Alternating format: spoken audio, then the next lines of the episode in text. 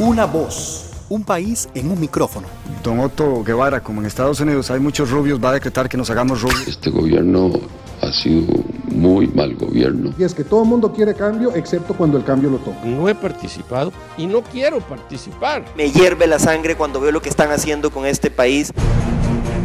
Expertos de la Universidad Nacional desnudan el país en el que vivimos. Una educación religiosa que no es honesta con la realidad. Hay que tomar decisiones importantes, sobre todo en el tema de transporte público. La violencia contra las mujeres ha sido un tema invisibilizado. Le pasan el video a Navas de cuando él hizo eh, la atajó. Se admira mucho, sonríe y me dice, me gané la sopa.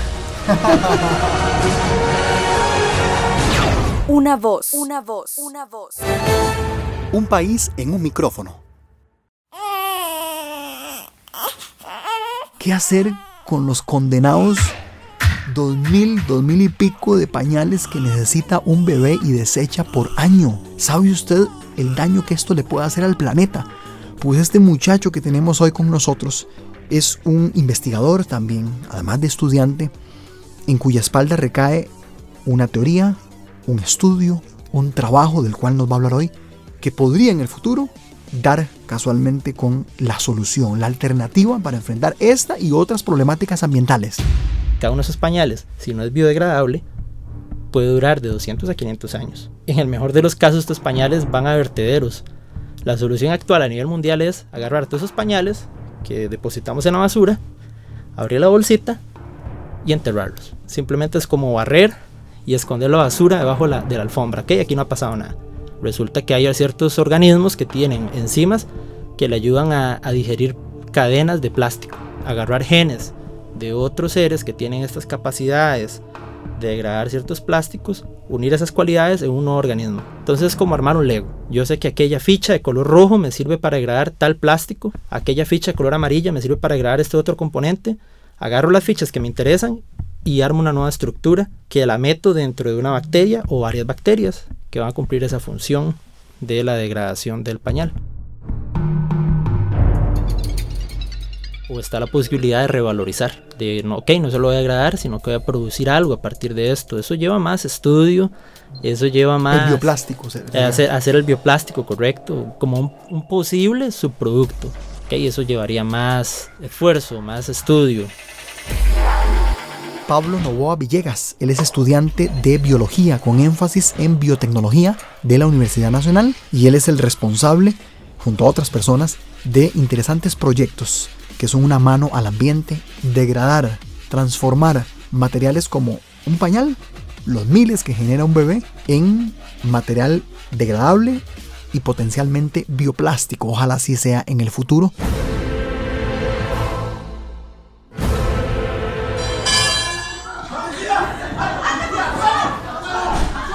En el sector conocido como el infiernillo de la Alajuela, donde pretendían dar la captura de menores que al parecer forman parte de una banda que mantenía atemorizado a todo el barrio. Actualmente las pugnas por drogas en el sector de Santa Rita o el infiernillo como son conocidas, o me adapto o muero. Estoy en un ambiente complicado, quiero ser uno más de este ambiente complicado, quiero surgir. ¿Qué quiero hacer? Personalmente yo quería surgir. Yo no quería, no me veía toda mi vida en ese barrio. En León 13. En León 13, correcto. No me veía toda mi vida en León 13. Eh, un barrio que aprecio porque crecí ahí, pero vamos, la realidad, la realidad es un barrio complicado socioeconómicamente. Entonces fue ese espíritu o, esa presión del ambiente de adáptese, eh, supérese y surja, o sea, uno más de acá. Yo recuerdo estar en mi patio revisando plantas, haciendo cortes, examinando cosas con mi lupa. Recuerdo que la primera vez que vi una gota de agua o una planta fue toda una experiencia, el poder ver que había todo un universo oculto. De yo soy medio, medio maicerillo, ¿verdad? y no sabía hacer un check-in. Fui donde el profesor, profe, ayúdame a hacer un check-in. Y abrimos mi correo y en la bandeja de entrada estaba eh, el correo y decía resultado de, postulación. Se me erizó todos los pelos, eh, me dio, empecé con la temblorina, inclusive no, no lo expresé porque está a la par del profesor y le guardo un respeto, ¿verdad? Puña, mi mente pasaba desde la punta de la Patagonia hasta el norte de México y me escogieron a mí. Una voz. Disponible a partir de hoy en www.multimedia.una.ac.cr y los lunes a las 2 de la tarde en 101.5 FM Radio Nacional. Hoy tenemos la grata visita de un estudiante de biología con énfasis en biotecnología.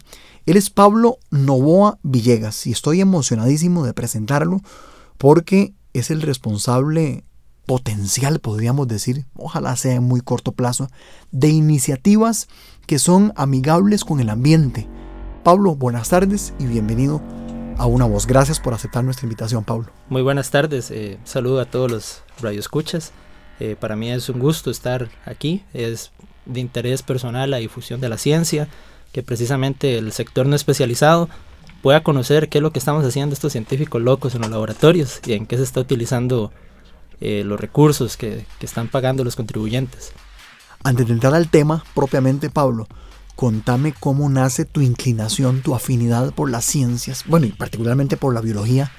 Eh, ¿Dónde lo descubriste? ¿Quién te habló de las ciencias y de la maravilla, de la magia que hay detrás de ellas, Pablo? Claro, bueno, esto se remonta a mi infancia.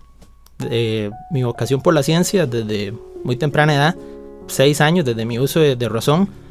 Eh, yo recuerdo estar en mi patio revisando plantas, haciendo cortes, examinando cosas con mi lupa.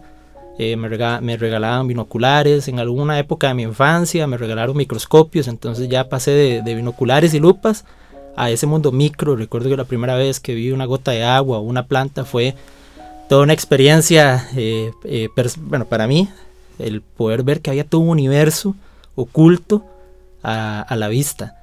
Otras influencias a lo largo de mi vida ha sido mi padre. Mi padre también fue, eh, si bien no fue científico eh, titulado, eh, sí trabajó en un laboratorio de calidad para una empresa y él hizo innovaciones en esa empresa.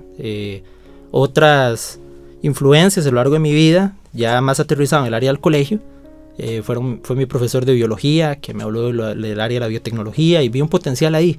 Dije, ok, biotecnología, veo la oportunidad de aplicar a la ciencia para aplicar para pues, aplicaciones precisamente que la gente común pueda utilizar.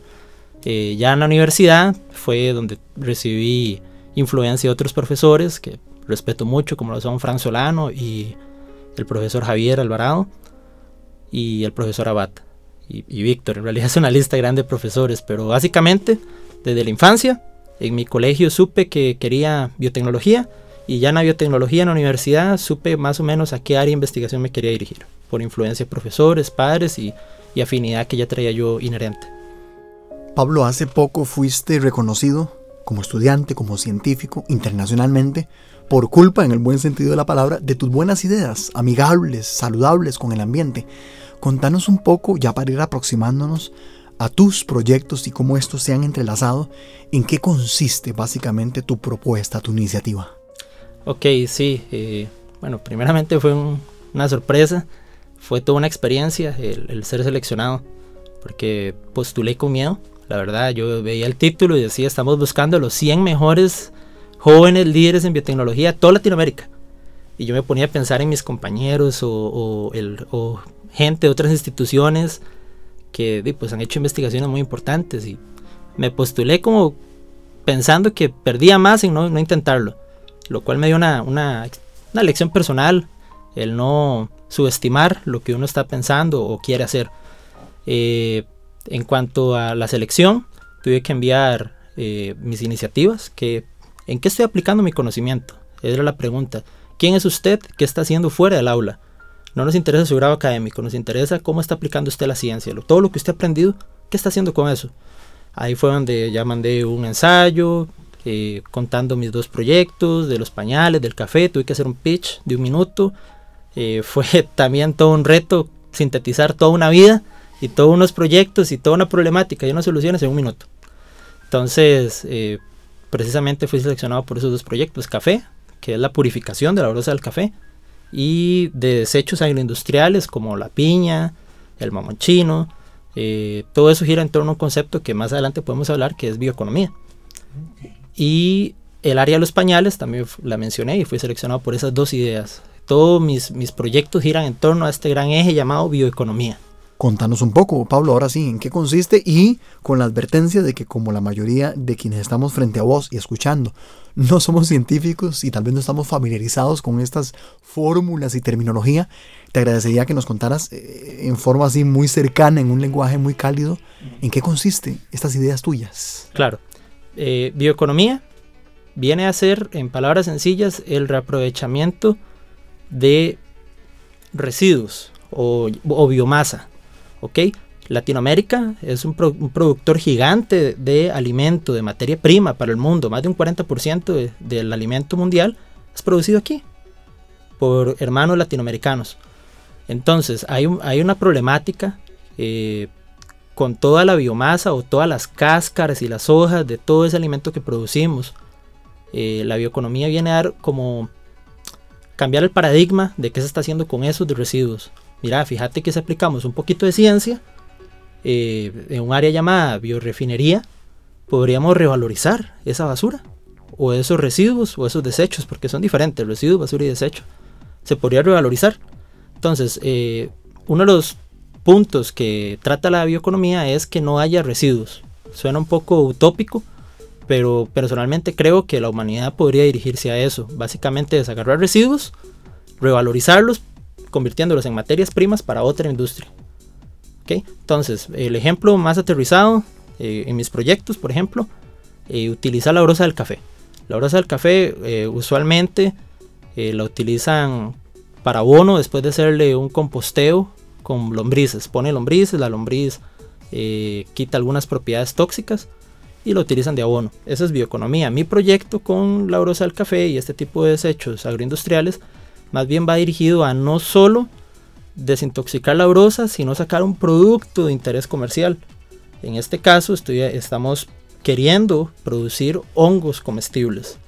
El hongo comestible viene a cumplir la misma función de las lombrices o similar, desintoxicar la brosa, que contiene unas ciertas moléculas tóxicas a pesar de que es orgánico. Eh, Costa Rica produce toneladas, montañas de café y montañas y toneladas de brosa.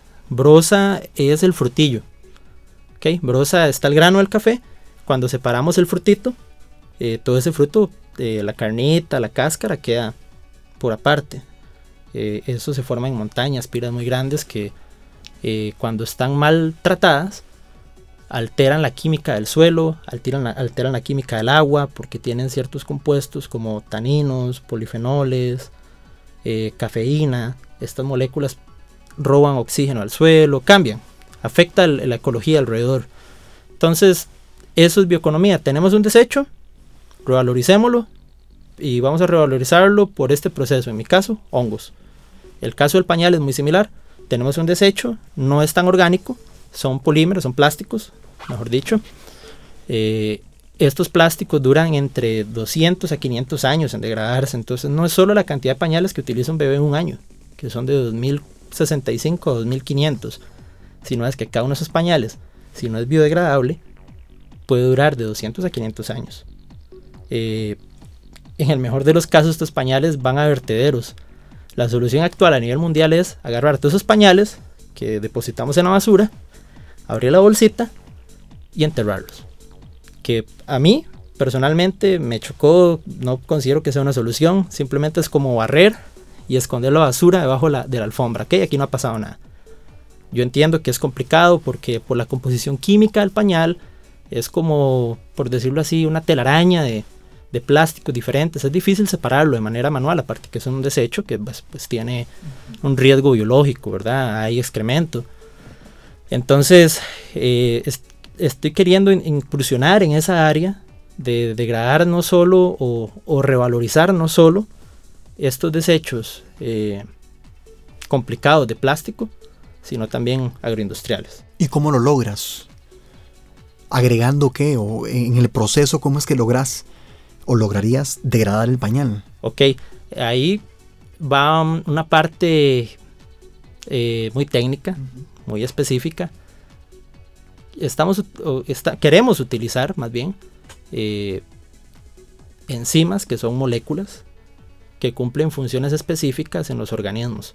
Por ejemplo, en la saliva humana tenemos ciertas enzimas que nos ayudan a, a predigerir la comida. Resulta que hay ciertos organismos que tienen enzimas que le ayudan a, digerir cadenas de plástico.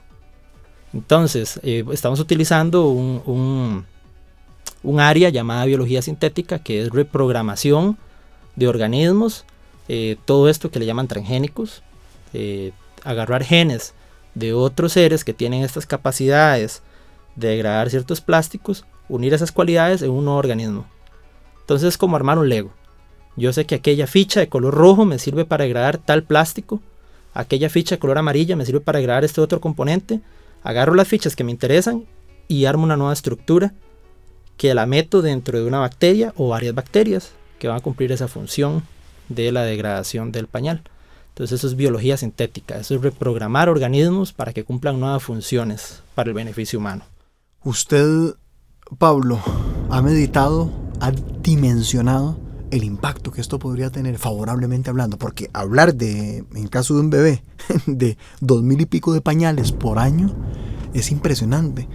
Me imagino que te emociona el saber la salvada que sería para nuestro gran hogar que es el planeta esto. Claro, eh, en la parte, de hecho se inició la iniciativa. Fui un poco altruista, me fui al lado de, ayudemos al, al ambiente. Sin embargo, esta mentalidad de querer ayudar al ambiente de camino representaba un problema. Lamentablemente yo ocupo una plataforma económica para poder llevar a cabo este proyecto. Entonces ha pasado que el reto aquí no es solo degrademos el pañal, sino que ahora el reto es cómo hago esto económicamente viable porque no hay un inversionista que quiera invertir en esto si hay muy alto riesgo, eh, si no produzco algo a cambio. Entonces esa es la parte interesante de este, de este proyecto, ¿no? no solo degradar el pañal, sino cómo hago que esto sea viable para que alguien invierta y lamentablemente el mundo se mueve por dinero. Yo no quisiera que no fuera así. Eh, como le digo, la iniciativa inició, ok, vamos a ayudar al ambiente, pero el mundo gira en, torno al dinero, ocupo inversionistas. Y has encontrado el camino, tal vez no todavía el inversionista, pero el camino, la luz al final del túnel para uno decir, bueno, hay una posibilidad de que este proyecto sea además atractivo para un tercero, por ejemplo. ¿Sí has encontrado, Pablo? Sí, claro, sí, sí, sí he encontrado eh, la luz al camino, eh, la luz al fondo del camino, como dice usted. Sí hay formas, requiere trabajo, requiere reestructurar un poco la idea original, requiere sentarse a pensar mejor cómo vender esto, cómo hacer esto una idea de negocio, un plan de negocio. Pero sí hay forma, sí hay forma, sin embargo requiere tiempo, requiere eh, conocimiento específico, ya no solo en mi área de ciencia, sino en el área de economía. Hay formas de vender la idea. Eh, sí, hay, sí hay luz al final del camino, estamos trabajando en ello. Esto que leí en algún momento en el semanario Universidad de crear una empresa dedicada a degradar y a obtener eventualmente subproductos, por ejemplo el bioplástico para vender, esa podría ser una luz de esa que comentas, para una posibilidad. Correcto, esa puede ser una posibilidad. Está la posibilidad o de vender el servicio del, de la degradación del pañal, que ya de por sí es un, punto a favor para todos en el ambiente, en la sociedad, eh, o está la posibilidad de revalorizar de, no, ok, no se lo voy a agradar, sino que voy a producir algo a partir de esto. Eso lleva más estudio, eso lleva más... El bioplástico. Hacer, hacer, el bioplástico, correcto, como un, posible subproducto. Ok, eso llevaría más eh, esfuerzo, más estudio. Ahorita el, el, esfuerzo está canalizado en la, primero, la degradación. Ya que degradamos van a quedar partículas más pequeñas. ¿Qué hacemos con esas partículas? Reacomodémoslas para crear algo nuevo. Posibilidad, bioplástico es una posibilidad. Hay otros productos que podrían surgir. Entonces es una forma en que podría vender la idea. Ustedes escuchan a Pablo Novoa Villegas. Él es estudiante de biología con énfasis en biotecnología de la Universidad Nacional y está aquí con nosotros para compartir su experiencia, sus investigaciones, su aventura científico que lo lleva, esperamos pronto, a descubrir, por ejemplo, cómo degradar los pañales y para obtener, ojalá así sea también, productos que puedan comercializarse también. Entonces le damos una mano al ambiente y Pablo se da una mano a sí mismo también, ¿verdad? Y ojalá a terceros. Él está con nosotros hoy compartiendo su experiencia, nos vamos a separar en nuestra primera pausa, aquí en Una Voz, y venimos con más porque Pablo nos tiene que contar en qué consistió el reconocimiento que le dieron hace poco y además la posibilidad de llevar esos sueños a trascender fronteras, porque él así lo experimentó también hace muy pocas semanas. Nos separamos y ya venimos con más de una voz. Una voz, un país en un micrófono. Política, economía, salud, medio ambiente, deportes, historia. Una voz, un país en un micrófono.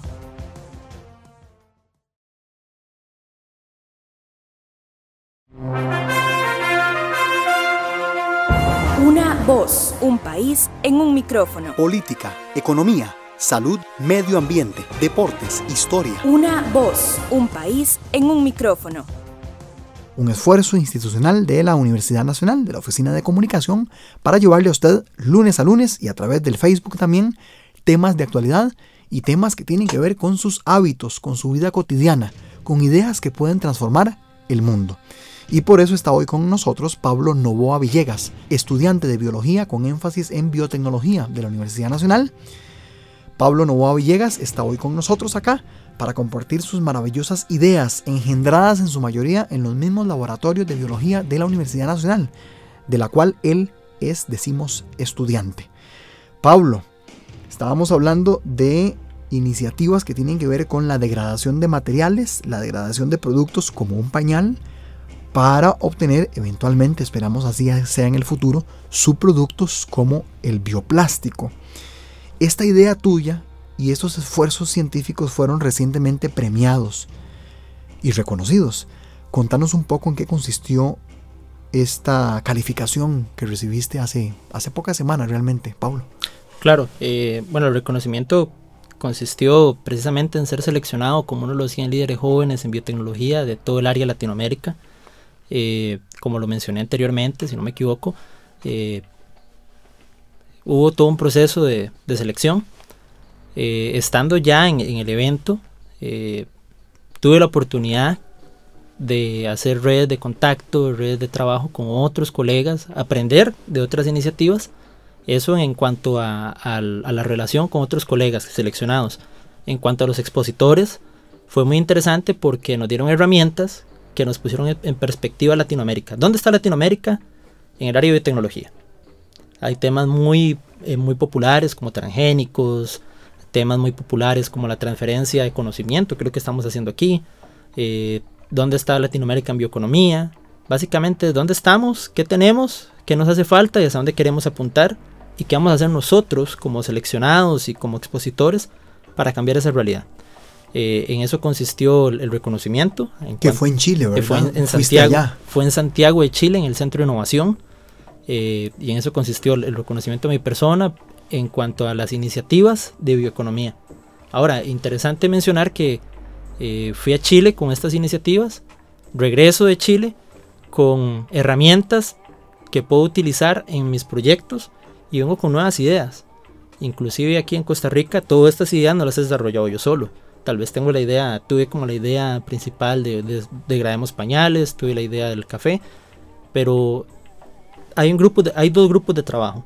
Hay un grupo de trabajo en el área del café, hay un grupo de trabajo en el área de los pañales. En el área del café no solo está el café, estamos trabajando, como lo dije, en desechos agroindustriales. Eh, creo que es importante mencionar y dar el reconocimiento a mis compañeros. Esto, si bien he tenido iniciativas, no lo he hecho solo por el, por el lado de los pañales, tengo otro grupo de trabajo que sí es eh, intrauniversitario, cabe mencionar, venciendo un poco ese paradigma de, encerrarme solo en la Universidad Nacional, sino también aprovechar la visión y el conocimiento de otros colegas en otras instituciones y de otras carreras. Entonces, en el lado de pañales hay un equipo interdisciplinario, interuniversitario, eh, que también ha generado nuevas propuestas aparte de la gradación del pañal aparte de, querer degradar pañales, hay otras iniciativas eh, de degradación de otro tipo de materiales complicados de reciclar. Eh, regreso de Chile también con redes de contacto, colegas chilenos que me aportaron conocimientos que yo no, yo no tengo ni mi equipo de trabajo teníamos. Entonces ahí surge la posibilidad de hacer una colaboración eh, en áreas específicas y muy técnicas.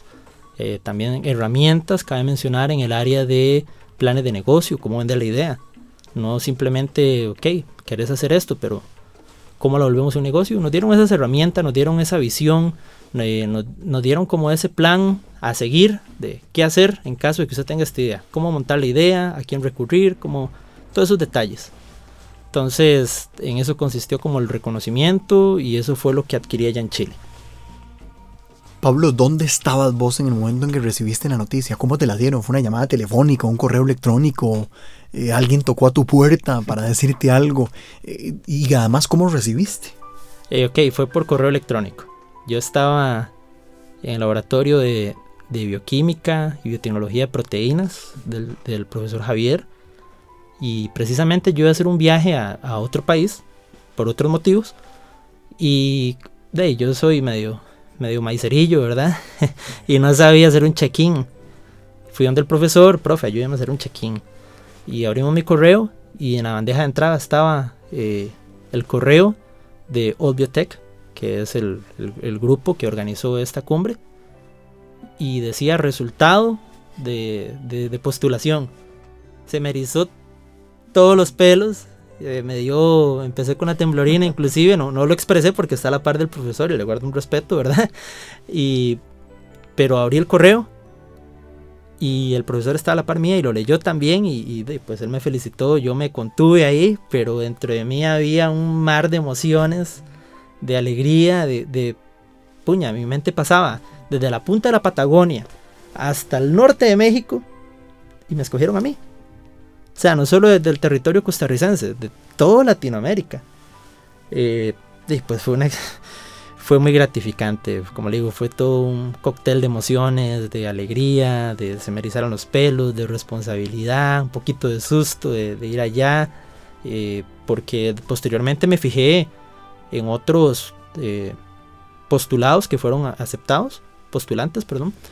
Y, y yo veía el grado académico, esas personas eh, máster, doctor, máster, postdoc. Y lo interesante es que gente menor de 30 años y ya con postdoc, o maestría, o doctorado. Y yo soy Pablo Novoa, eh, pregrado. a nivel académico, pues me llevan años de, de estudio. Eh, me dio un poquillo de susto por ese lado, pero después ahí comprendí por ayuda de, de varios amigos o, o allegados que precisamente lo que ellos estaban evaluando no era el grado académico, sino las ideas y la viabilidad de esas ideas. Entonces también fue bonito eh, alguien de, de, pregrado estar sentado hablando de tú a tú con gente de ese alto nivel. ¿Por qué? Por, por ideas, por iniciativas. Entonces eso me reforzó la, la idea de que para hacer algo o para aplicar conocimiento no necesariamente se tiene que tener un título de, X, sino que su iniciativa, si usted la sabe canalizar, si usted es un buen investigador, eh, eso pasa un poquito a segundo plano si usted quiere innovar. Entonces eso fue también un aprendizaje muy rico. Pablo, supongo que el tema de los pañales, de la bioeconomía, todo esto que nos has contado es lo que ocupa tu tiempo, fundamentalmente la parte científica. Pero hay algunas otras iniciativas o proyectos que también te roban el sueño, que están por ahí en stand-by, pero que vos quisieras en el futuro eh, desarrollarlas. ¿Hay alguna o un par que nos pudieras muy brevemente comentar que, que, te roban el sueño? Sí, precisamente, bueno, todo gira muy en torno a bioeconomía, como usted lo dice. Precisamente el poder eh, de consolidar la empresa que se encargue de bioeconomía. Eso es uno de los, de los asuntos que me roba el sueño. Eh, asuntos técnicos, en cuanto a la degradación de pañales y como vamos, el pañal son plásticos básicamente diferentes, eh, ver la posibilidad no solo de degradar pañales, sino de degradar otro tipo de materiales, otro tipo de productos que tengan los materiales similares. Eh, eso es como lo que viene a futuro, que también me roba el sueño, básicamente poder fundar y estructurar fuertemente y conseguir financiamiento para que la empresa de, de bioeconomía funcione y exista y otras aplicaciones que podríamos tener dentro de, de esa empresa. Esos son como los dos puntos aparte, la creación de pañales y brosa de café que me, me roban el sueño, poder establecer. Esto me sirve para preguntarte, y con esta pregunta nos vamos a pausa. ¿Dónde te ves en algún tiempo? ¿Te ves como pequeño empresario, mediano, gran empresario? te ves dando clases en algún instituto o universidad de afuera o eventualmente de acá? ¿A dónde te ves, Pablo, en, unos, no sé, 5, 10 años? ¿Dónde te ves? Ok, a 5 años digamos que es mediano, corto plazo. Mediano, corto plazo me veo como una empresa, eh, tal vez pequeña, iniciando sus primeros pasos. Eh, a 10 años me sigo viendo como empresario. Eh, me gusta enseñar, me gusta, y de hecho lo hago, eso es parte de la transferencia de conocimiento. Me gusta enseñar, sin embargo no me veo como profesor definitivamente. La parte de tener que montar un examen, revisar exámenes, trabajos, y precisamente lo comenté ayer con un profesor, es muy chiva enseñar y transmitir conocimiento porque uno no sabe el impacto que puede tener, pero definitivamente no me veo como profesor, me veo como empresario, eh, aplicando ciencia para dar eh, soluciones viables a situaciones nacionales e internacionales. Así me veo.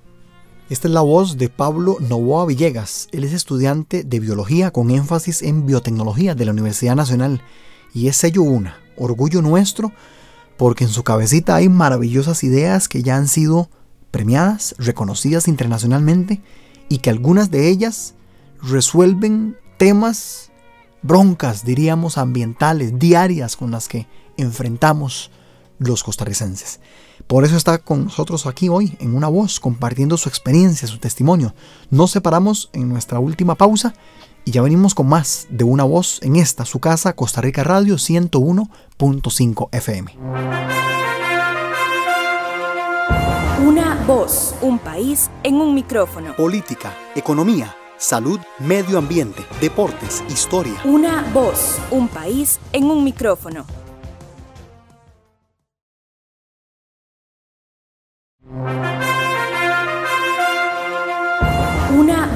Un país en un micrófono. Política, economía, salud, medio ambiente, deportes, historia. Una voz, un país en un micrófono. Hoy está con nosotros Pablo Novoa Villegas.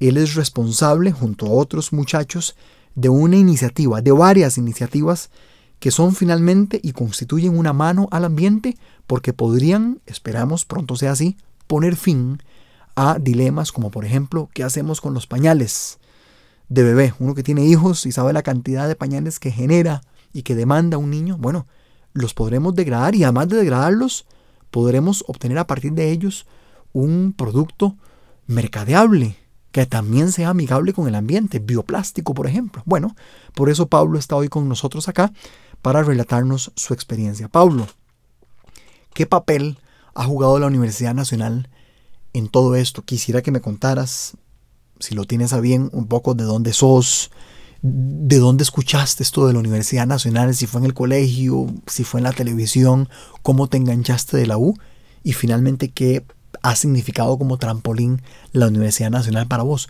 Cuéntanos un poco de quién sos, de dónde sos, Pablo. Claro, eh, excelente pregunta interesante contarlo. Eh, vamos a ver, yo provengo de, un barrio de, pues de alto riesgo, digamos las, cosas como son. Eh, provengo de la León 13, un barrio... León 13. León 13, un barrio pues complicado con sus características. Eh, ahí los primeros 18, 20 años de mi vida eh, transcurrieron ahí. Eh, vamos a ver, en cuanto a la universidad y lo que ha significado para mí, pues sí, ha sido ese trampolín, me ha dado esas herramientas, me ha dado ese conocimiento, todo ese conocimiento que me ha permitido generar ideas generar ideas. Eh, ¿Dónde escucho de la Universidad Nacional? Escucho la Universidad Nacional por primera vez en mi papá, que cursó como uno o dos años aquí, generales, y ya. Esa fue su, historia académica en la Universidad Nacional, pero cuando de niño me, me, traía Heredia a dar una vuelta, pasamos frente a la Universidad Nacional y yo veía ese edificio grandísimo y me parecía impresionante. Eh, vamos, por la realidad en la que yo vengo, eh, cuestionaba realmente si algún día iba a poder llegar a la universidad. Sin embargo, en el colegio, eh, nuevamente por influencia de mis profesores en el área de ciencias, eh, ahí tuve mi vocación ya para biotecnología y, y ahí empecé a darme la búsqueda de qué universidades ofrecen biotecnología. Encontré el TEC, encontré el Nacional, Nacional da un énfasis, TEC directamente a la carrera. Eh, sin embargo, me pareció interesante la Universidad Nacional, porque la Universidad Nacional primero me hace biólogo. La Universidad Nacional primero me abre la visión del campo completo como biólogo. Me enseña desde botánica hasta evolución, genética, me permite más herramientas todavía para, para comprender todo el panorama de la vida, entender un poco los procesos de la vida. Y en los últimos dos años me permite especializarme, aplicar ese, toda esa gama de conocimiento que me dieron en, biotecnología, que todo ese conocimiento lo puedo aplicar en algo. Entonces, eh, es, de ahí viene el atractivo de ingresar a la nacional y no ingresar a otras universidades, tener esa, esa visión. Eh, ¿Qué ha significado? Como lo mencioné, el conocimiento ha significado encontrarme profesores que rompen el esquema, profesores que se animan a, y apuestan y ven el futuro de ideas innovadoras. Eh, vamos a ver, yo no, no, por tal vez, vamos a ver, por mi currículum en cuanto a notas, no soy el más brillante o el de mejores notas.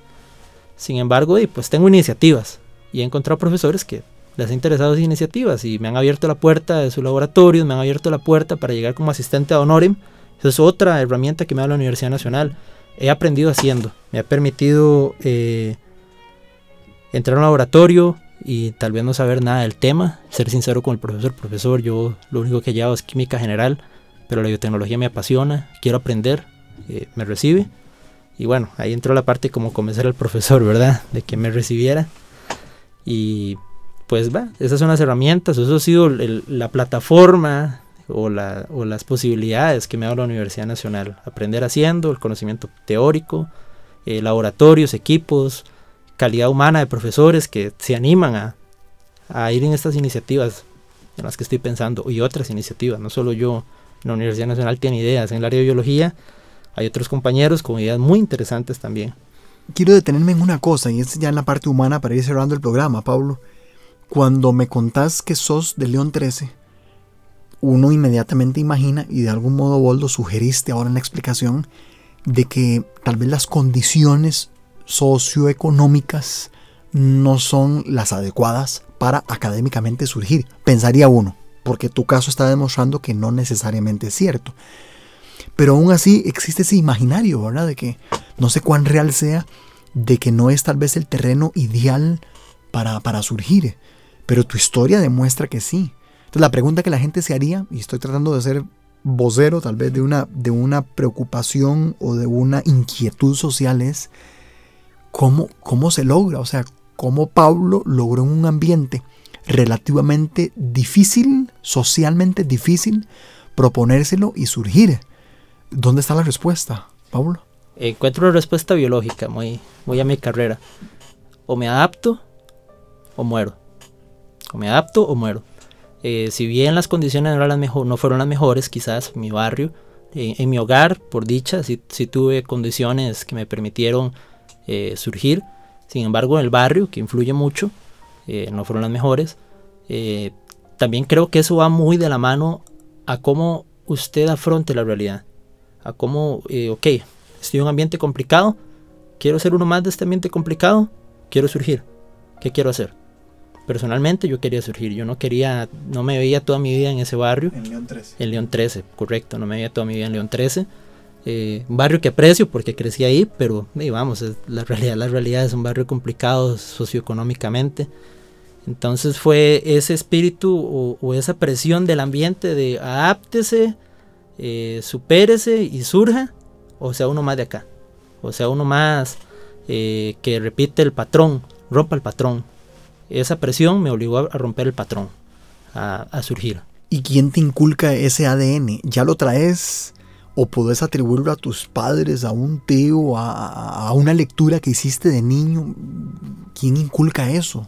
¿Quién inculca? Vieras que podría haber influencia de parte de mi abuela, de mi madre y de, algunos tíos. Eh, que son casos de que, vamos, todos, todos surgimos de la León y, y son casos que han tenido éxito y todos surgimos del mismo lugar. ¿Qué hizo la diferencia? Aquí está la diferencia en la mente, la mentalidad. Quiero ser uno más o no. Entonces ver esos ejemplos de que se podía eh, me, me, inyectó esas ganas. Ya creo que eh, de manera natural ya traía esas ganas de querer surgir y querer innovar y querer emprender, pero ver esos ejemplos cercanos de mi familia me terminaron de empujar. Para ir finalizando, Pablo, vos volvés a, León 3, es decir, tienes familia allá, tus papás, habitualmente vas, tenés amigos o estás ya más ubicado por acá o... Todos los fines de semana viajo a la León 13, todos los fines de semana. Eh, vamos a ver, es interesante, Pablo Nova no solo es científico, no solo es investigador, Pablo Nova eh, tiene también una parte espiritual. Pablo Nova también es una persona y Pablo Nova todos los fines de semana viaja a la León 13 a congregarse en su iglesia a dar un servicio, no solo a congregarme, sino a dar un servicio porque eh, desde la parte científica, espiritual, integral como persona que soy, eh, está en mí el querer ayudar a personas en situaciones similares a la mía, que están ahí, o personas de alto riesgo, a que surjan, a que salgan de ahí, a que vean, este no, este no es el panorama del mundo, hay más, salgan de, de este barrio, hay más, más allá, usted puede surgir. Entonces todos los fines de semana llego a ver a mi familia y a congregarme en la iglesia y a ayudar en la comunidad. ¿Qué mensaje le enviarías, y supongo que lo haces habitualmente, por ejemplo en tu servicio religioso, a las nuevas generaciones, Pablo, ya sean de León 13 o no? A los muchachos que tal vez están escuchando el programa y que están en la posición de Pablo cuando tenías 12 años, 11 años, 14 años, en ese momento de, voy o no, lo hago o no, eh, qué pasos doy o no, en ese momento de indecisión donde tal vez lo que ocupan es nada más una palabra de aliento. ¿Qué, les podríamos decir, Pablo? Claro, claro, y yo estuve en esa posición. Eh, precisamente no abandonen el estudio. Ese es mi primer consejo. Si usted quiere surgir, continúa estudiando. Vamos, no es solo el único camino para surgir, pero sí te mantiene la mente ocupada y alejado de, muchos males que hay en ese, sector vulnerable.